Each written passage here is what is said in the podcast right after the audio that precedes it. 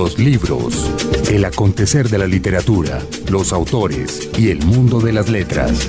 Iniciamos este programa dedicado a la literatura, los autores y el mundo de las letras. Esto es Los Libros por Radio Nacional, 51 estaciones a lo largo y ancho del territorio nacional, aquí hablando de esto que tanto nos gusta, los libros. James González en Control Master. ¿Cómo anda James? Cordial saludo. Margarita Valencia, hola. Jaime Andrés, buenos días. James, buenos días. Sí, señora. Jaime Andrés Monsalve también está con ustedes a lo largo de estas dos horas que dedicamos, como siempre, a esto que tanto nos gusta. Hoy con un autor que estrena novela, un hombre que ha pasado también por el mundo de la poesía, pero que sobre todo eh, ha sido muy bien ponderado como economista y como investigador lo que tiene que ver con la economía marxista, etcétera. Digamos muy especializado en una rama y con esta otra posibilidad que nos ha ofrecido eh, como escritor también de ficción. Es justamente lo que nos viene a presentar aquí Samuel Jaramillo en el programa de hoy. Samuel Jaramillo, economista em, asociado yo no me acuerdo nunca de las siglas, CIDER, CEDER, CEDE, de la Universidad de los Andes. Muy bien. Pensador marxista, él se define a sí mismo así. Sí. Eh, y, novelista. Así es. Poeta en general, como dijo usted, y novelista. Hoy presenta, está presentando en estos, yo creo que hace un mes ya, eh, su segunda novela quizás. Sí, Margarita, que es justamente la que nos viene a presentar hoy aquí a los libros y que se llama Dime si en la cordillera sopla el viento, novela histórica un género del cual, digamos, él tiene una plena convicción acerca de los principios del mismo. Hablamos muy profusamente del asunto. Sí, se, se, defendió. Sí, sí, se defendió como novelista histórico. Pero por supuesto, urbanista además. Por ello habría que preguntarle también un poco acerca de eso de que lo puedan considerar hombre del renacimiento, como se le dice a quienes tienen tantas labores en, en la vida. Personaje inefable, digámoslo así Samuel Jaramillo. Nuestro invitado de hoy. Nuestro invitado de hoy. Así es. Margarita, entonces, si quiere, sin más preámbulo, porque la entrevista además nos ocupa todo el programa, vámonos directamente con la nota del editor. La nota del editor. De acuerdo con el recientemente fallecido Ion Trewin, director literario de la Fundación del Booker, desde el comienzo, el premio Booker tuvo un solo criterio. El premio sería para la mejor novela en opinión de los jurados. 45 años después, la norma sigue siendo la misma. Es por eso que el Man Booker sigue existiendo y sigue teniendo poder en el ámbito literario anglosajón. El premio no ha estado exento de controversias, pero estas han sido siempre literarias, y su bolsa, de 50 mil libras esterlinas, es deseable pero no obscena. Hay otra razón fundamental que avala al Booker y que no se menciona con frecuencia. El hecho de ser un premio a un libro implica que todos los involucrados, autores, editores y lectores, participan. Los escritores, ya lo dijimos, reciben 50 mil libras. Los editores se lucran porque su sello editorial se resalta e ilumina y porque el premio fue pensado para que los libros se vendieran. Por eso se anuncia una primera lista de semifinalistas, una docena de tres escritores, y una segunda lista de finalistas. Y los lectores ganan porque el objetivo final del premio es invitarlos a participar activamente en la discusión sobre el ganador. Confirma lo anterior la decisión recientemente anunciada por la Fundación de invitar a la fiesta a los booktubers, bloggers con B corta, dedicados a comentar libros en YouTube. La tribu de los booktubers está conformada mayoritariamente por jóvenes que recomiendan a sus coetáneos las lecturas que les interesan. Originalmente recibida con un cierto desprecio, la práctica empezó a interesar a las grandes editoriales cuando descubrieron sus posibilidades comerciales. Infortunadamente, este interés y las acciones que los acompañaron puso en entredicho la independencia de los comentaristas, que era su mayor acierto. Pues bien, el man Booker, que siempre hace las cosas al derecho, invitó a cinco booktubers a crear un club del libro dedicado a seguir la suerte de las novelas finalistas. Booktube es un espacio vibrante, inteligente y lleno de lectores ávidos, explicó la Fundación Man Booker en relación con esta decisión.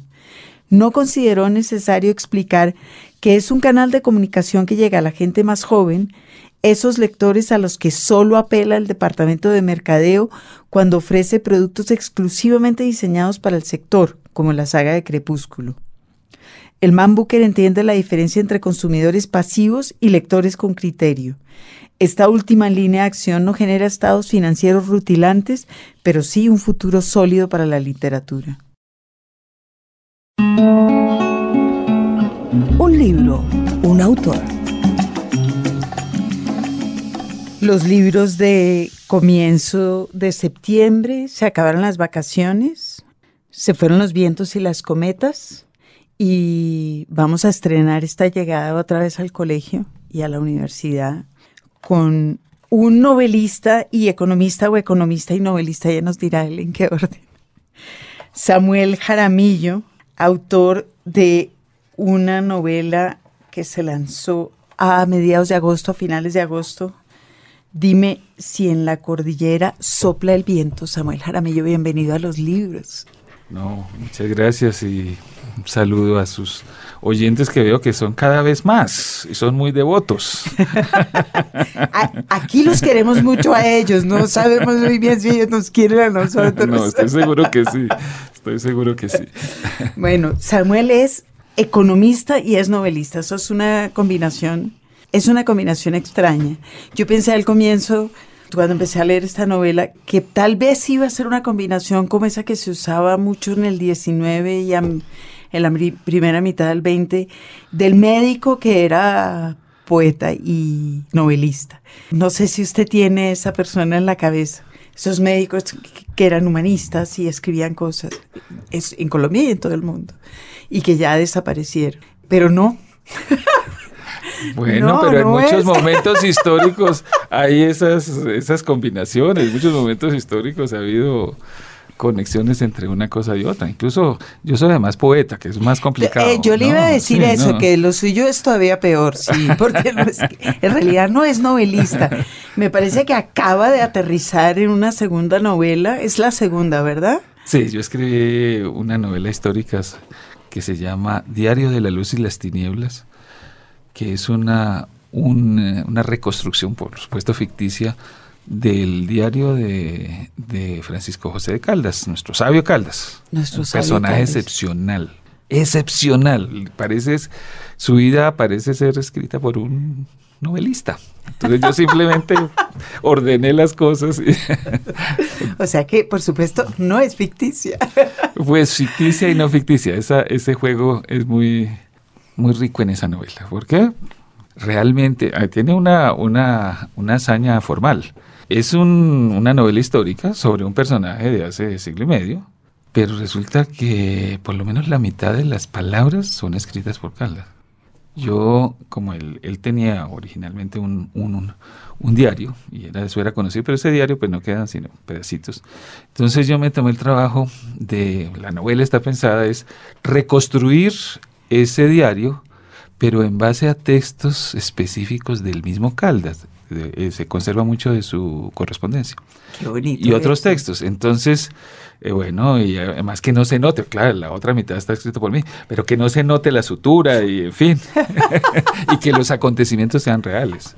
Y, que tenga sentido. Y que tenga un sentido tremendo. Yo digo, eso no es por mérito mío, sino porque la vida de él. Bueno, pero ya, ya que usted dio la papaya, pues, ¿por qué Caldas? Bueno, porque Caldas reúne dos tensiones que me parece que siguen siendo muy centrales. Una de ellas es la, digamos, la suerte, la dificultad que tiene un intelectual, un científico, en el caso de él, de ser periférico.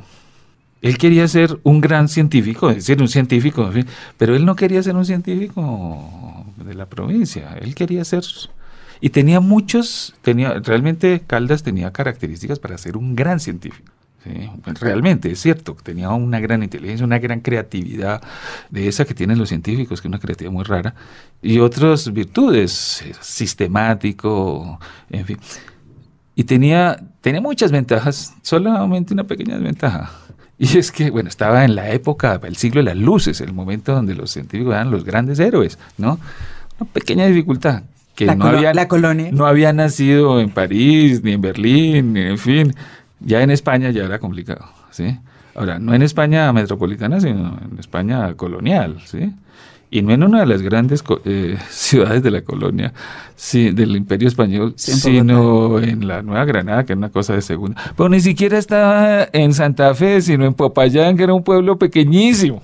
¿Y eso era un tema para él? ¿Era un, un tema de inmensa frustración? Eh, pues de dificultad. Y además, digo que está escrito, está, la vida de él parece ser diseñada por un escritor. Resulta que se encontró con su alter ego, un alma gemela, había nacido en la, que era el varón de Humboldt. Tenían la misma edad. Con ideas muy parecidas, con inteligencia. Yo diría que Caldas era más sistemático que, que Humboldt. Bueno, los dos eran grandes pensadores. Pero resulta que en eso sí estaba en el otro extremo él era pues un, un, niño prodigio, rico, noble, en fin. Bueno, el hecho de que se encontraran ya es una casualidad. Pero se encontraron. Se encontraron, bueno, que lee la novela para mirar cómo es de novelesco esas relaciones entre esos dos personajes. En fin, y realmente pues esa, esa dificultad que Caldas intentó romper, pues finalmente lo derrotó. Y Caldas pues siendo un hombre que hubiera podido ser un gran sabio de la humanidad, digámoslo así, de su momento, pues no está ni siquiera en una nota de pie de página de la historia de la ciencia. Cosa terrible. Yo no que está realmente, no, está por la escritura de la historia, que es una escritura, y sí, como dicen, de los vencedores, o porque sus aportes realmente fueron menores. Bueno, no, porque él nunca logró tener las condiciones para desarrollar algo central una pequeña anécdota para que no sigamos hablando de Caldas, porque eh, Caldas, de, las pocas cosas que él se imaginó muchas cosas, hizo muchas, eh, cuando Humboldt lo, lo, conoció, se maravillaba de las cosas que había logrado hacer en tal aislamiento. Y una de las cosas que tenía Caldas era, en la cabeza, era un nuevo sistema para medir las alturas alternativo al barómetro que ya había así. Pero el barómetro tenía muchos problemas, era muy caro, era inexacto y sobre todo era muy incómodo. Y entonces él de pronto descubrió un método que era hervir el agua. Resulta que el agua no hierve a 100 grados, sino en, la, eh, en, el nivel del mar. A medida que va subiendo, va hirviendo como sabemos todas las personas que hemos intentado hacer arroz. Exactamente. Bueno, pues él detectó cuál la regularidad de esas cosas, en fin. Y resulta que se lo consultó a Humboldt, a Humboldt, sí.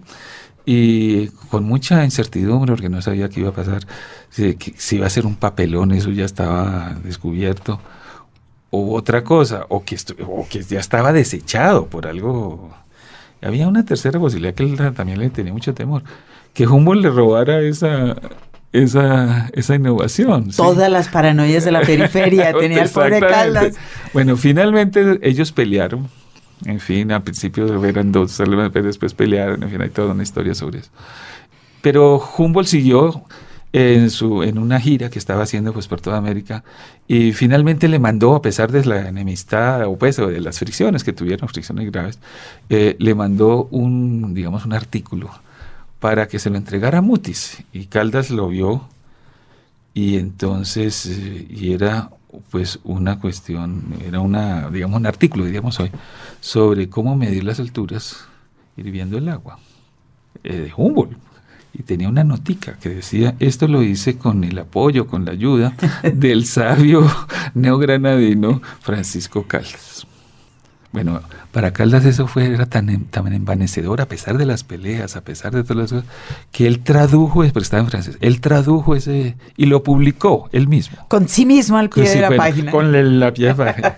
bueno, pero, pero mira esta historia tan terrible.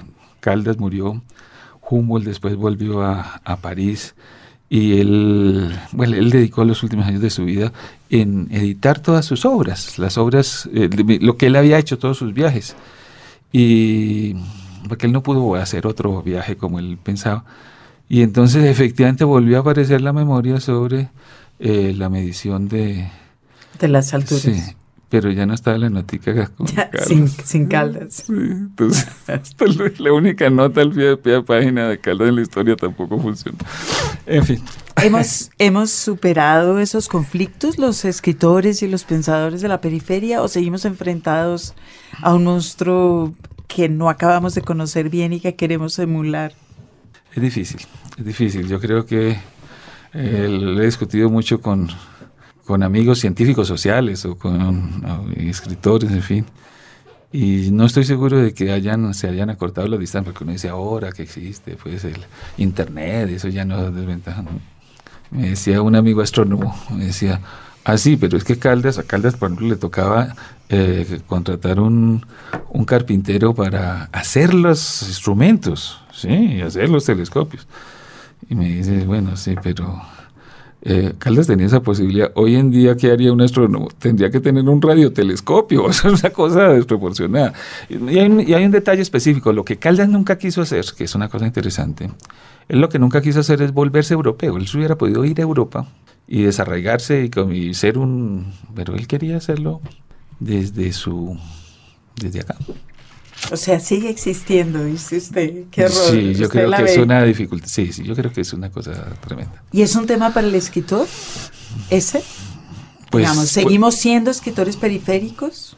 Pues yo creo que en la pura literatura de ficción hay ese, ese fenómeno de que a veces las periferias tienen, digamos, la novela rusa, cuando Rusia era una periferia, se fue muy, importante en el siglo XIX, en fin.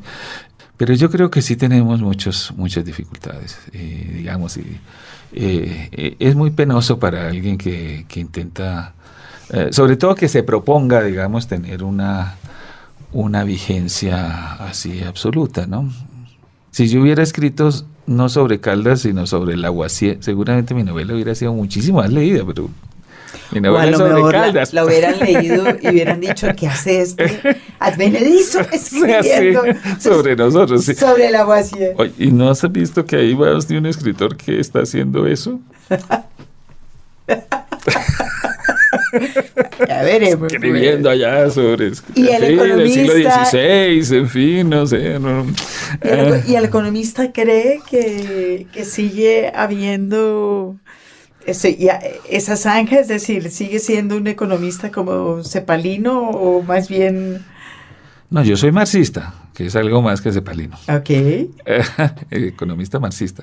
Y soy eh, urbanista marxista, sí. Pero, eh, pero estoy pensando en, en esta idea del centro y las periferias económicas que fue pues, como el centro. Pues curiosamente uno diría, bueno, el, marxismo es una cosa heterodoxa, en fin.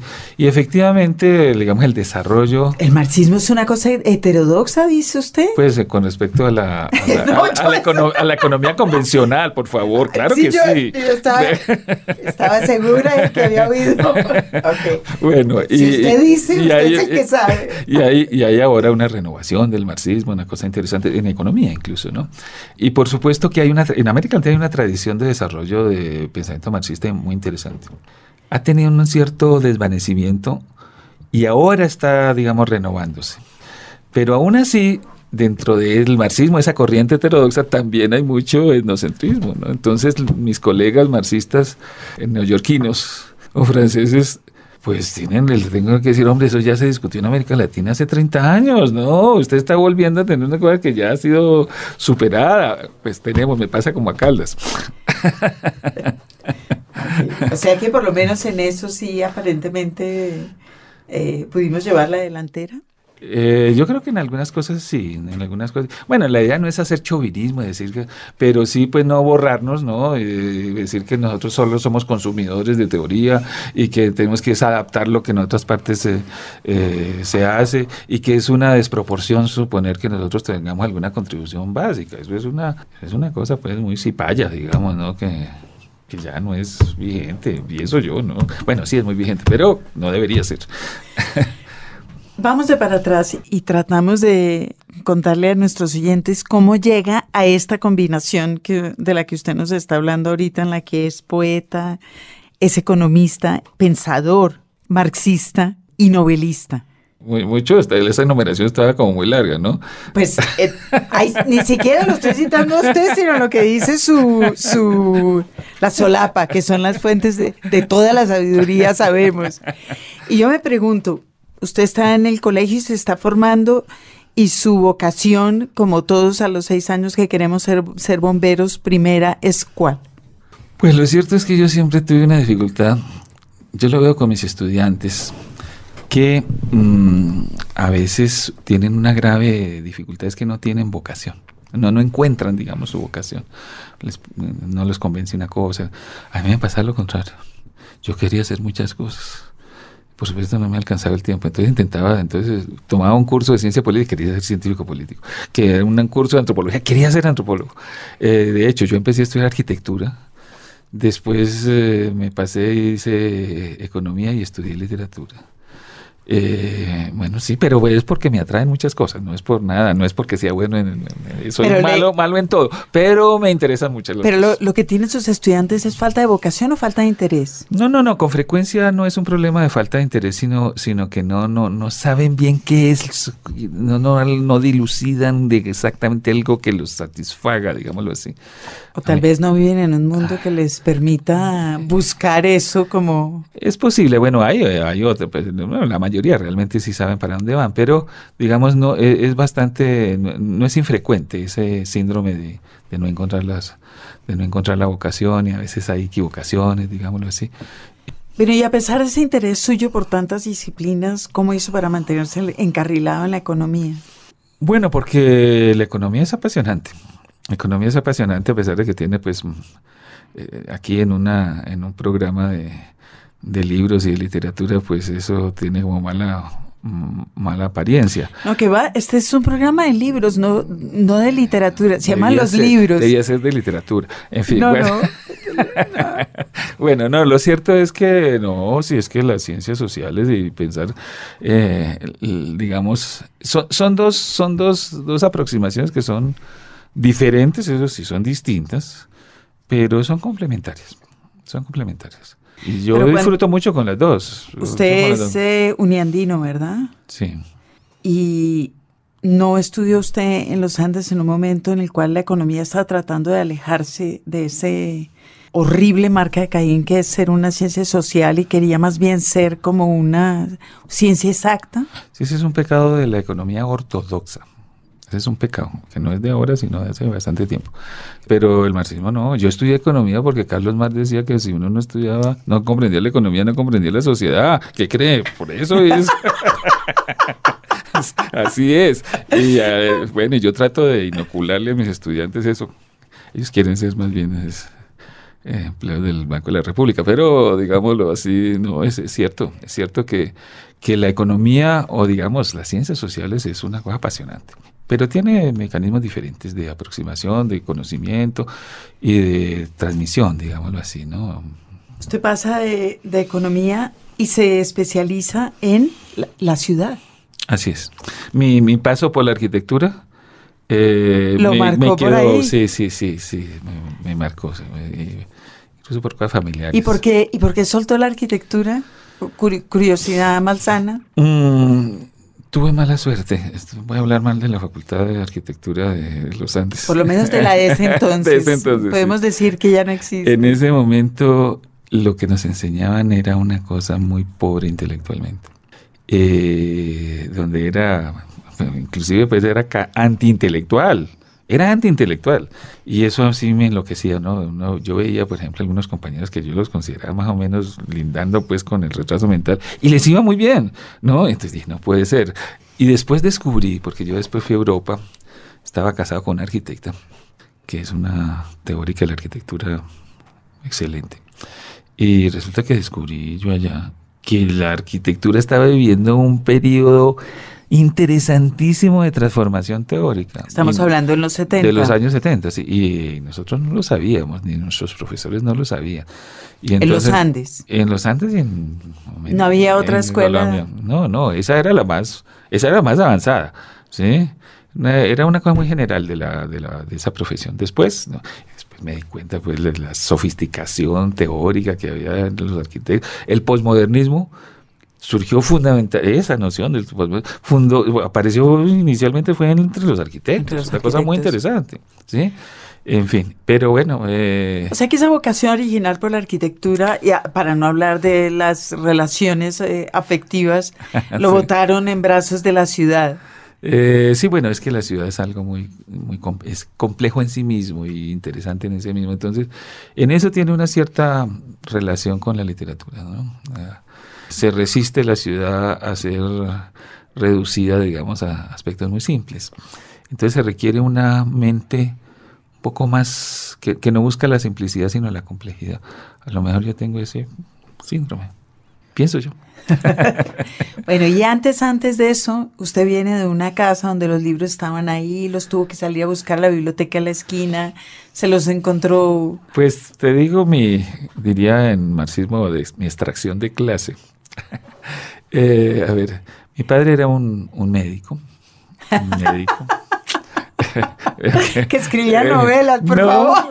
Me tengo que tragar mis palabras. Era un hombre como los médicos de su momento, que eran cultos. Y mi, mi padre, por ejemplo, era leía la, la, novela de la generación esta de Steinbeck y de estas cosas, todo, él, era, en fin. Pero realmente mi gran influencia fue mi abuelo. Mi padre murió cuando yo era un niño, que tenía 12 años. Y entonces pasé bastante tiempo, prácticamente me crié con mi abuelo, que era un personaje muy especial, de esos que sucede de la colonización antioqueña. Él era, fue un migrante económico y sin embargo no solamente llegó a, a tener algo de dinero, un momento incluso algo considerable, después la violencia, entre otros, la, lo, lo, lo volvió mucho, pero lo impresionante es que era un intelectual autodidacta. Y entonces, no, pues los cuentos que me contaba cuando yo tenía ocho años era pues la mitología griega. Entonces cuando yo llegué al colegio, pues yo esos cuentos no solamente me los sabía, sino que me apasionaban, ¿sí? Bueno, influencias a lo mejor insospechadas, eh, en fin, no eran. Eh, y bueno, y también cosas generacionales, ¿no? En ese momento. Eh, ese momento de quiebre. Yo vivo siempre agradecido de que a mí me tocó vivir digamos, generacionalmente una cosa excepcional, ¿no? cuando en el mayo del 68 yo tenía 18 años. Imagínate, eso era un privilegio, eso no era mérito mío, sino un privilegio. Entonces, eh, y todas esas cosas, ¿no? Todo lo que iba con eso. Cuando el, ¿Y esa vocación marxista suya es previa? Es decir, eh, ¿dónde se va modelando? ¿En la Universidad de los Andes? mi generación, mi generación fue muy política. Sí. ¿Eh? Y muy política de izquierda. Sí. Era de mal gusto no ser eh, izquierdista. Sí. Sí, uno decía, en fin. No, si, era... si, yo no soy izquierdista, me voy a levantar una chica, no me la voy a levantar, va a creer que soy un bobo, ¿no? Pero estamos hablando de una vocación política eh, ya francamente moldeada en la universidad. Sí, sí, sí. No venía de una familia que practicaba la política. No, mi abuelo era un político más bien tradicional. Era político, digamos, o tenía, era, pero era tradicional y, yo lo adoraba, por supuesto. Pero él era anticomunista. Y entonces, eh, alguna vez que me, me, llevaron por allá a una estación de policía, y entonces. Eh, resulta que yo mandé con un amigo que le dijera a mi abuelo que me fuera a auxiliar y no, no me auxilió. Y entonces que le digo al amigo, le dijo, no, es que los comunistas lo metieron en la cárcel, pues que los comunistas lo saquen. Usted verá qué haces. Y, y no le sirvió. No, pues lo cierto es que eso fue una cosa generacional. Incluso yo al principio pasé, empecé por el lado, como muchos, por el lado cristiano. Yo pues no fui muy cristiano. Bueno, cuando era niño, no solamente era, yo no solamente quería ser, no solamente quería ser sacerdote como muchos niños, sino yo quería ser santo que era claro, lo mínimo. Los niños no querían ser sacerdotes, le iba a aclarar eso, querían ser santos, bueno, que no es lo mismo. bueno, y de pronto ahí algo me pasó. ¿Le leían vidas de santos cuando era chiquito? Sí, pero eso era aburrido. Eso era aburrido. Más bien era la teología. La teología era la que era. Si Dios dio todo por uno. Bueno, no quiero aquí herir ninguna susceptibilidad, pero eh, lo cierto era que, que, eso a mí me, me los niños o los muchachos jóvenes tienden a ser hipersistemáticos, o por lo menos esa era la tendencia que yo tenía. Entonces trataba de ser muy coherente con eso y claro, eso es imposible de, de seguirlo. Sí, eso es imposible seguir. más eh, imposible que el marxismo, menos ah, imposible que el marxismo. El marxismo también es mesiánico. Igual de imposible. Tiene, sus aspectos en común que somos ya mesiánico, que vamos, que no nos contentamos con que el mundo siga así con sus, con sus dificultades, sino que creemos que es posible y además que hay una cierta obligación de intentar contribuir a eso. Y el, mundo, y el hombre siempre está en falta, también en el marxismo como en el cristianismo. No está en falta, no, eso sí, no, eso es del cristianismo, no, no, el, marxismo no es porque está en falta. Lo que pasa es que sí hay un lugar, un, un objetivo donde podemos estar mejor. El, digamos, la humanidad tiene, no se puede contentar con esta sociedad que tiene tantas dificultades y tantas cosas horribles. Es posible una sociedad mejor. ¿no? En eso del cinismo, del cinismo sí, no, el marxismo tiene algo de vacuna contra, bueno, el marxismo bien entendido, pienso yo, contra el cinismo pues, cualquier, eh, cualquier creencia sólida es una vacuna contra el cinismo. Me parece muy bueno. Creo yo. Me parece muy buena. Y yo me pregunto si usted no, no, no padeció ahí ese cruce también propio de sus 18 años que fue la teología de la liberación. Sí, sí, claro, sí, sí, por eh, supuesto. ¿Fue algo que pasó por su vida? Sí, sí, sí, por supuesto. Nosotros tuvimos, yo me, yo me crié en un, me eduqué en un colegio religioso, eh, como casi todos los muchachos, un, un número importante de, la gente de mi generación. Y, también tuvimos profesores de esa línea que nos influyeron mucho. tengo grandes amigos sacerdotes progresistas, en fin, amigos que yo, digamos, admiro mucho y quiero mucho y que tengo en común eso, pues yo no soy creyente, soy marxista, pero en eso sí lo respeto muchísimo. Los libros, Radio Nacional. Un libro, un autor. Pues acaba de llegar eh, Jaime Andrés eh, en, su en su caballo blanco a rescatarnos estas honduras en las que nos habíamos metido. No, yo espero no haberles cortado la inspiración, Margarita. no, nos íbamos desbarrancando, desbarrancando ya.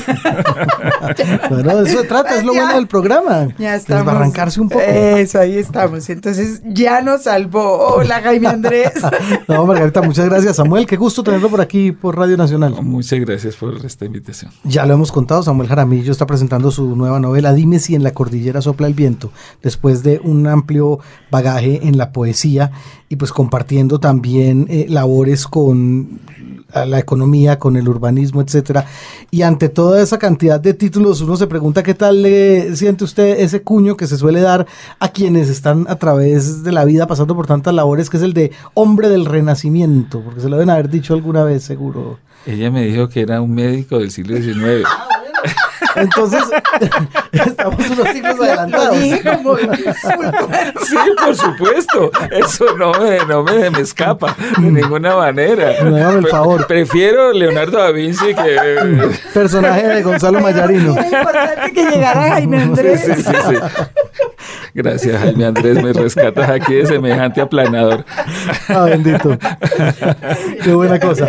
Óigame, sí, hombre del Renacimiento directamente. Yo no, yo le decía a Margarita que estuvimos hablando sobre eso, que lo que pasa es que mm, esas son actividades que son distintas pero convergentes, convergentes. Y yo creo que enriquecen, se enriquecen mutuamente, en fin, siempre y cuando uno tenga, digamos, un cierto rigor en, en, en saber cuáles son los instrumentos que tiene cada una, ¿no? Porque a veces, digamos, cuando se desliza de una parte para otra, incluso entre los géneros, ¿no?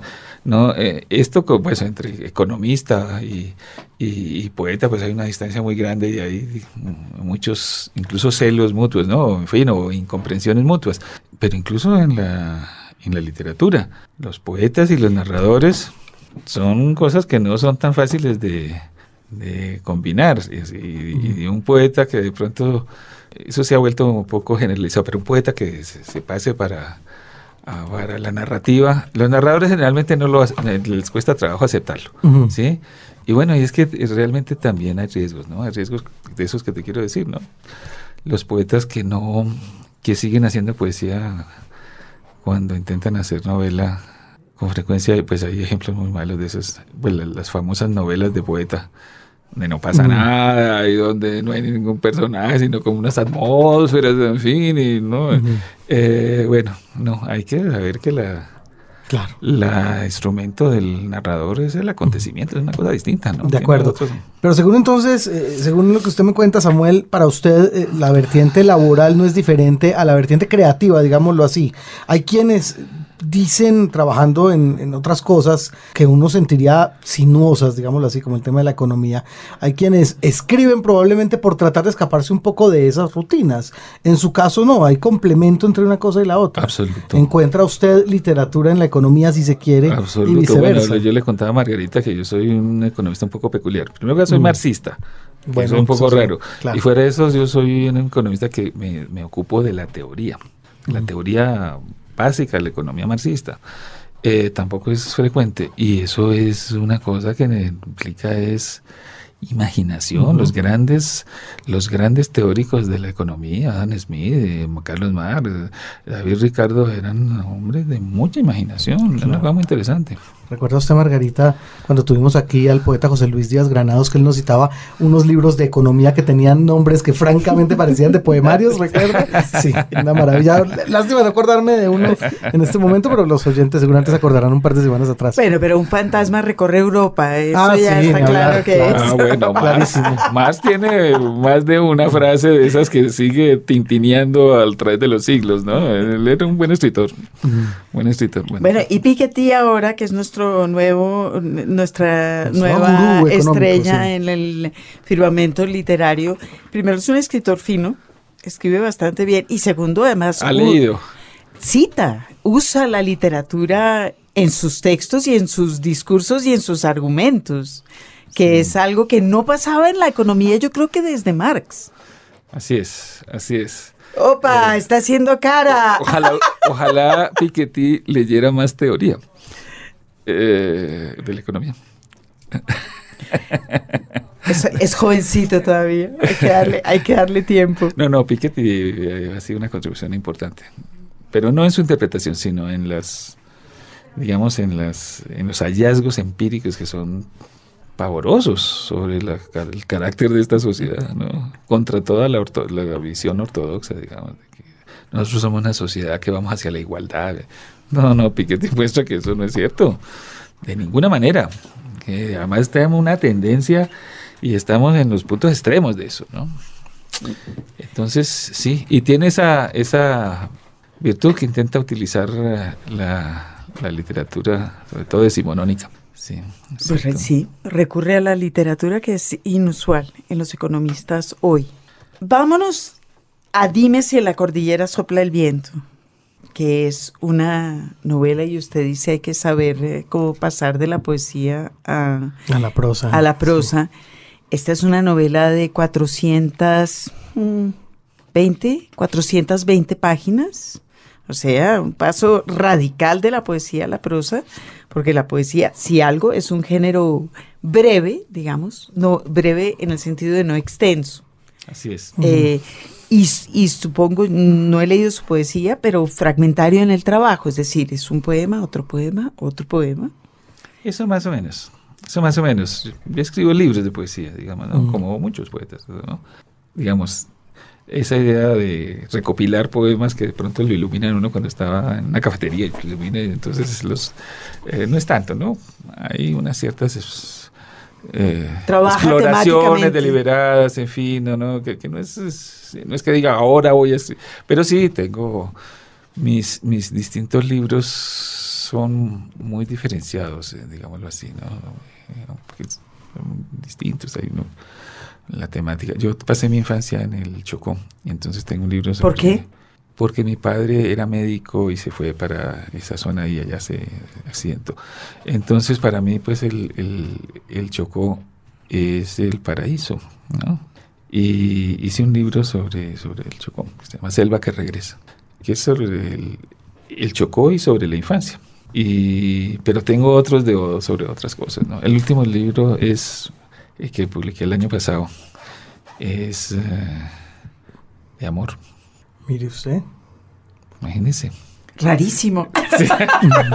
en esta época. Además, mire el título, oiga el título. En la sartén hervían las estrellas. Ok. Ah. y eso, yo, ustedes los, los oyentes no le estaban viendo la cara, pero nosotros sí, así que yo le voy a tener que preguntar. ¿No creen la inspiración? No, sí creo. Sí, creo, sí creo. A ver. Para incluso para, para la... incluso para la novela. Eh, pues, incluso para la novela. Bueno, es como, no, es que, esa idea pues de que es puro esfuerzo, no, pero también es esfuerzo, sí, eso es, eso es cierto, ¿no?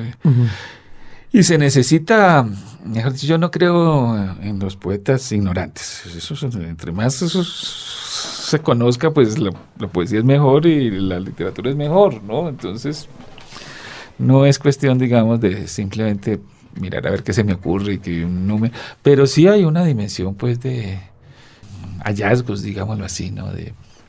Hay un símil y es que el, el artista busca la forma, ¿no? y entonces lanza pues su, su, red. A veces coge algo y a veces no coge nada, pero, pero, pero no es cuestión simplemente de esperar a que suceda, sino que hay que perseguir el perseguir la presa. Bueno, y en el caso de Dime si en la cordillera sopla el viento, ¿cuál fue el detonante? ¿Fue inspiración? ¿Fue un hallazgo? No, pues es una convergencia de, de varias cosas, ¿no? A ver, yo diría lo siguiente. Mmm, mi generación, como le decía Margarita, fue muy rupturista, digamos, que nosotros éramos no solamente izquierdistas, revolucionarios, sino que también queríamos cambiar los valores y las costumbres, eh, digamos, eh, afectivas y eh, sexuales, y en fin, y experimentábamos con, con distintas cosas, ¿no? En fin. En cierta manera, nuestra actitud frente a la generación inmediatamente anterior era de mucha ruptura, hasta, digamos, una visión, digamos, de que no valorábamos mucho esto. Y eso no era solamente colombiana o latinoamericana, una cosa mundial. Pues yo veo que los distintos, aquí hay distintos escritores, incluso en los países centrales, que uh, llegando a mi edad comienzan a hacer un ejercicio que me parece interesante y es tratar de, de, de entender la generación anterior. ¿Qué fue lo que pasó? eh, si eran como nosotros nos imaginamos cuando éramos tan niños que los veíamos como tan, tan bobos, tan cuadrados, y resulta que no, no. Pienso en, en Michel Houellebecq, por ejemplo, en fin, o alguno. Y bueno, eso me llamó la atención, bueno, ¿qué fue lo que sucedió exactamente? ¿Qué es lo que pasa anteriormente? Y bueno, esa es una dimensión, digamos. Y lo otro, por supuesto, mmm, que uno de pronto ve unas historias específicas así de lo, que lo, lo, ahí sí lo seducen más que bien uno lo seducen bueno, aquí hay una historia que me conmueve voy a tratar de darle forma uh -huh. de, de, hacerla eficaz eh, bueno preocupaciones por la historia misma de, de, Colombia no solamente pues con una visión digamos de, de mirar el pasado sino pues de, entender el, el presente Perdón, usted, usted dice que hay unas historias que lo seducen y que supongo lo obligan a, a, a acogerse a la forma de la novela. ¿Caldas le llegó? Sí. ¿Cómo y por qué? Bueno, una cosa curiosa, porque el que en ese momento era mi suegro, que era una persona, fue un profesor de muchas personas, Jesús Arango, Aramillo, él era un, una persona que tenía unas visiones muy especiales, sobre todo sobre esa época de la independencia, y tenía unas visiones sobre Caldas muy interesantes que me las contagió. Y resulta que yo descubrí que Caldas, al que, a lo, Caldas y su generación, a lo que es parecido es a nuestra generación. Es, los, los independentistas eran revolucionarios. Uno cree que uno, como uno los ve en los, en los billetes y en las estatuas, entonces son unas cosas acartonadas. No, ellos eran bueno, y además que mis colegas historiadores marxistas los han desprestigiado diciendo que eran unos mezquinos. No, no eran unos mezquinos. Eran unos revolucionarios, solo que revolucionarios liberales, digámoslo así. Uh -huh. Pero era muy parecido a las visiones que nosotros teníamos en lo positivo y en lo negativo. Eh, es decir, lo positivo, que querían cambiar el mundo, que querían hacer un mundo mejor. Lo negativo de que no distinguían mucho entre sus ideas y la realidad más mezquina de lo que se imaginaban, nos pasaba a nosotros algo parecido. Incluso se embarcaron en algunas cosas que después, en Caldas muy claramente, por ejemplo, lo de la violencia. Él cuando, eh, después cuando vio que la violencia era esa que conocemos nosotros, bueno, para él eso fue una cosa tremenda. Bueno, mmm, hablando pues de, de, novela y del recuerdo del, del sabio Caldas, Samuel Jaramillo cita a sus colegas historiadores marxistas y yo le pregunto cómo le va con ese colegaje a la hora de trabajar usted un género que podríamos llamar eh, novela histórica. Es decir, sabemos que normalmente el historiador no es un hombre que esté muy no sé si la palabra sea de acuerdo o sea un tipo muy simpatizante del relato histórico novelado. Bueno, pero fue Lukács el que sancionó el género, así que claro. bueno, está Simon, dentro de la, dentro de la Menton, ortodoxia. ¿no? Simon oh. Menton tiene una monografía completa de la no, novela histórica. Miren cuáles son los, los, historia, los histori la historiografía contemporánea. La historiografía mm. contemporánea es más parecida a la literatura que nunca. que nunca, ¿no? La historiografía que echa hoy en día, ¿no? Una biografía de Lutero que es una novela, pero es una biografía. Claro, de todas maneras es un género que de algún, de algún modo es denostado, ¿no? Lo hablábamos con María Cristina Restrepo hace ya varios meses y hablamos que casi que era literatura de nicho en muchos casos. Eh, la novela histórica, claro. Sí. Sí. Sí. Lo estamos revelando. No, estoy, no estoy muy seguro, no sé si me convencen de eso. bueno, no, pero si quisiéramos conocer sus... Ah, no, pues ya está visto. El que, ¿Usted cree que no? Pues no, yo creo que no. Yo lo que pasa es que eh, tengo la siguiente noción. A mí me molesta mucho cuando el recurso a hablar de otra época es puramente azaroso, es caprichoso. No, si uno escoge una época o un acontecimiento, es porque es significativo. Y tiene uno que respetar efectivamente la verosimilitud de ese momento o de ese personaje, ¿no? Hacer pues, eh, eh, no sé, una mezcla de Simón de Beauvoir y Brigitte Bardot en la Cartagena del siglo XVII. Hombre, pues, no, eso no es, eso es una cosa que no tiene sentido. Para eso más bien hay otro recurso, que es la ciencia ficción, que es muy interesante. Pues sí, tiene, tiene donde, tiene asidero la cosa.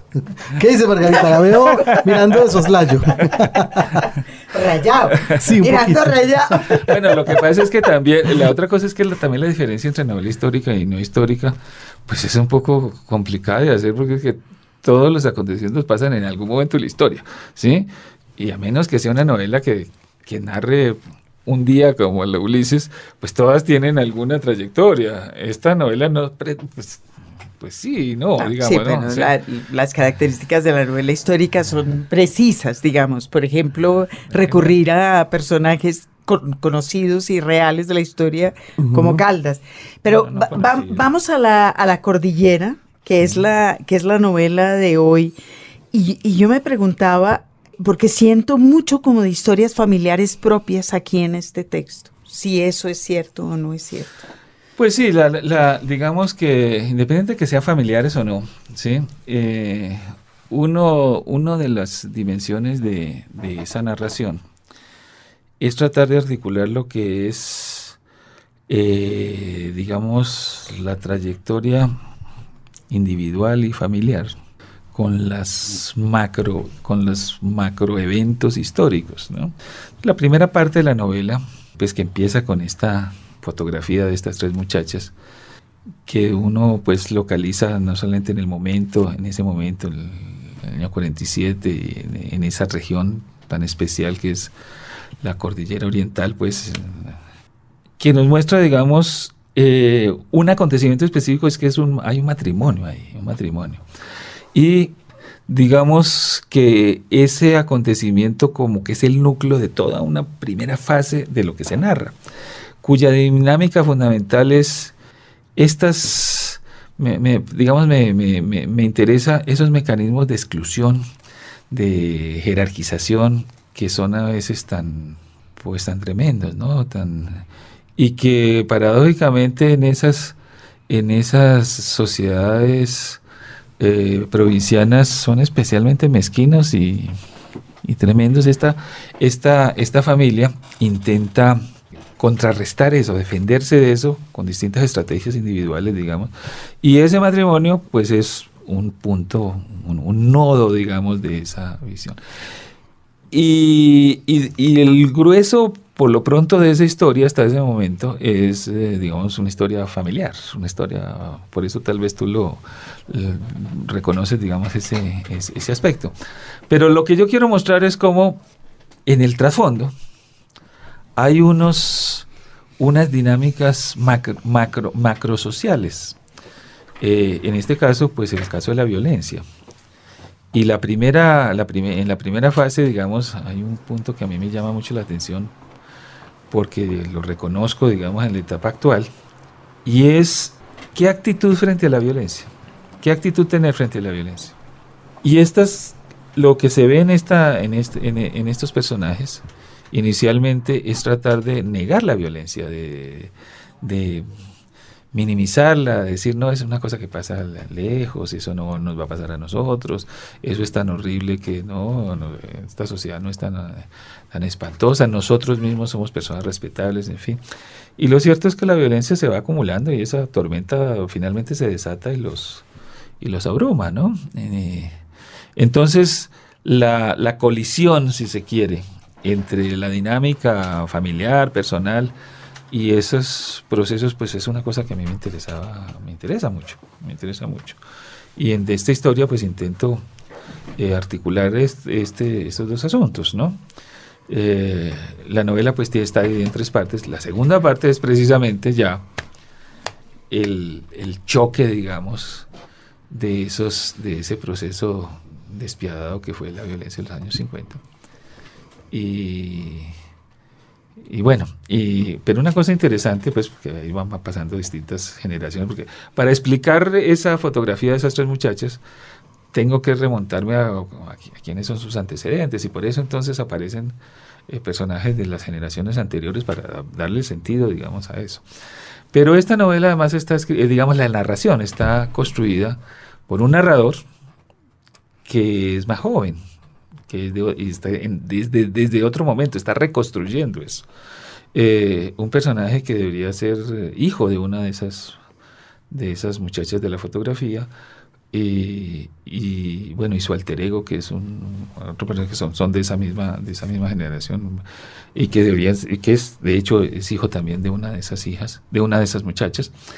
Y, lo cierto es que esa elaboración, en esa elaboración se cuenta también, hasta cierto punto, la trayectoria de, esos, de ese narrador y su alter ego, y, se cuenta desde esa óptica. Esa óptica no solo temporal o generacional, sino de lo que estábamos hablando antes, ¿no? Estos son personajes que son, pues, de mi generación, izquierdistas.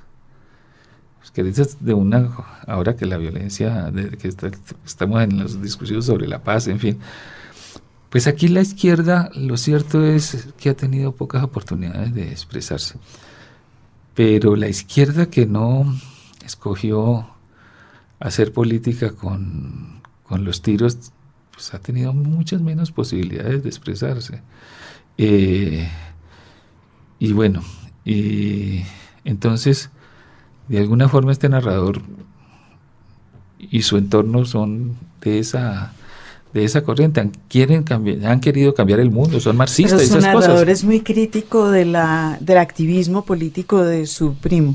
Eh, es una cosa más bien mm, eh, ambivalente, ¿no? Porque ese narrador le reconoce a ese personaje su constancia, su sí, su rigor, aunque también le critica sus algunas limitaciones, ¿no? Algunas eh, cosas de esquemáticas, ¿no? Incluso su, su, su respeto tal vez excesivo por el activismo mismo, ¿sí? Ese personaje critica, pero ese aspecto, pero de hecho, de hecho, lo respeta mucho como persona, a pesar de las, todas las limitaciones que, que le ve, digamos, ¿no? Las rigideces que a veces se encuentra, pero tiene, eh, a mi juicio, grandes, está retratado como con virtudes importantes. En el narrador y su... Sí, sí, sí, sí, estoy pensando... el, hecho de que el narrador, de que el narrador no, no recuerde solamente él, sino otro personaje, tiene como sentido tratar de, eh, digamos, darle vida a, a, a esas a esas discusiones, a esas eh, alternativas, digámoslo así, ¿no? ¿no? es solamente una línea, pues, la línea que sí es y la línea que no es. Nosotros dudamos mucho, nos equivocamos, en fin. Entonces esto le da, digamos, un poco de juego en ese, en ese, en ese sentido. Esta novela, eh, Dime si en la cordillera sopla el viento, que publicó Alfaguara en los últimos días de agosto, em, es de alguna manera la historia del cambio de una sociedad rural a una sociedad urbana. Y yo me preguntaba si, si en, esa, en esa decisión había incidido su formación como economista y su interés o preocupación por la, por la ciudad. Sí, mucho, mucho. Digamos, pues la historia es un elemento importante para la economía, ¿no? Para saber, y, esos procesos de mutaciones y de transformaciones eh, me interesan mucho, los he estudiado y bueno, y ahí hay muchas cosas que tienen, que tratan de, hacer vivido esos procesos que no sean solamente pues, el informe ensayístico del asunto, ¿no? Eh, por ejemplo, ese fenómeno de los... Eh, eh, hay unos personajes en un momento que, que aparecen. Bueno, digamos la, la, historia misma de estos personajes que en vez de irse a las ciudades, se van a la cordillera, que es una cosa, digamos, inopinada, inesperada. Que, que, que, eso, que eso sucede, porque el, el proceso general... Sí. sí el proceso Samuel, general, Samuel se está refiriendo al, pues, a uno de los personajes de la novela, eh, un hombre que viene de un padre con mucha tierra y mucha plata y que en vez de irse hacia el centro urbano resuelve eh, volverse campesino uh -huh. e, e, irse a vivir a una hacienda. Sí. De alguna manera porque las oligarquías provincianas no lo aceptan. Uh -huh. Sí, a pesar de porque es, digamos, sería un nuevo rico, digámoslo así, ¿no? Entonces, él tiene la visión de que no, no, él no tiene nada que rendirle pleitesía a, esa, a esas aristocracias provincianas y entonces uh -huh. trata de, de, de, buscar, digamos, el... Pero se ve pues como una cosa exótica porque el, el grueso del el movimiento que se ve en ese momento es el contrario. Eh, y sin embargo hay una cosa, hay un paralelo por ahí muy interesante y es que él se encuentra en un momento con que en sus, en sus tierras aparecen unos arrochelados. Arrochelado era una palabra para eh, hablar de un fenómeno que hoy en día se, se, se, conoce más de él y que fue muy importante, pero no se tenía tan vivido en el pasado. Y es que una forma de expansión de la frontera agrícola de campesinos que se iban eh, eh, de manera unilateral a tumbar monte y en cierta manera escapados, porque era para no pagar, para escaparse de las deudas, para escaparse. De... Y entonces él se pregunta si él mismo no es un arrochelado, el este, este terrateniente, ¿no? Porque tiene una actitud que de cierta manera es parecida. Y él duda si es sola rebeldía o es... es excepto que es, el personaje, por supuesto, es dueño de toda la sí, hacienda. Exacto, sí, Además, sí, esa es la, la diferencia. Exacto, sí, sí, sí, sensible. Sí. El tema de los arrochelados sí aparece como salpica dos o, en dos o tres ocasiones la, narración y yo estaba esperando que convergieran estos muchachos en la, en la universidad después. Bueno, hay una, hay un, eh, hay, para formalmente, digamos, ¿no? eh, hay un punto importante y es que eh, ese personaje que es el alter ego finalmente por distintas razones del desarrollo político, este que ha sido un militante muy riguroso, que es un militante no violento, sin embargo, de, llega a la conclusión de que es necesario favorecer el, el, un proceso de amnisticio, de, de, de negociación, eh, y entonces él se va a buscar los sitios más difíciles y resulta que los sitios más difíciles es exactamente donde ha ocurrido estas cosas en el pasado. Entonces ahí hay un, una cosa donde cierra ese, ese bucle, digámoslo así, ¿no?